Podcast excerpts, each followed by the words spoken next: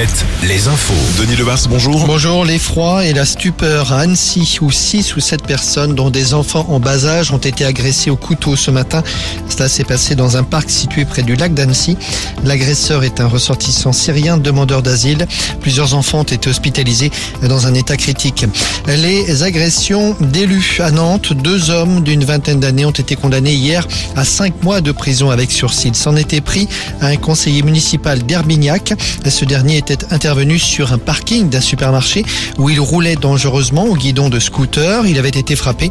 Outre la condamnation, ils devront euh, lui verser chacun 400 euros de dommages et intérêts.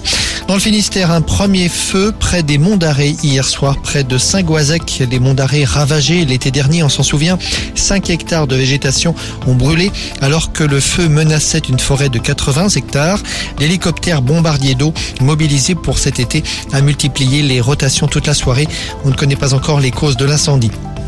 En Gironde, c'est un exercice grandeur nature qui a été effectué ce matin en forêt du Médoc avec la sécurité civile à Carcan.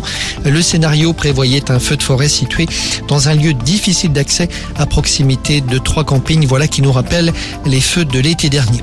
La loi Molac débattue aujourd'hui à l'Assemblée. Cette loi, rappelons-le, permettrait d'organiser dans un département une consultation sur un éventuel rattachement à une autre région.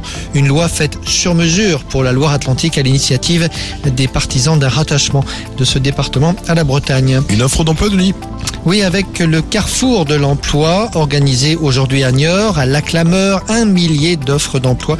C'est jusqu'à 17h. Les 24 heures du Mans, de nouvelles séances d'essais libres et chronométrées aujourd'hui.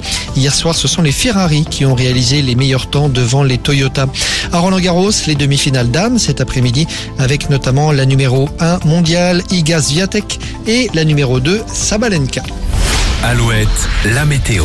C'est chaud, mais c'est surtout lourd. Oui, de plus en plus lourd, un ciel plus ou moins nuageux depuis ce matin, ce sera le cas aussi cet après-midi.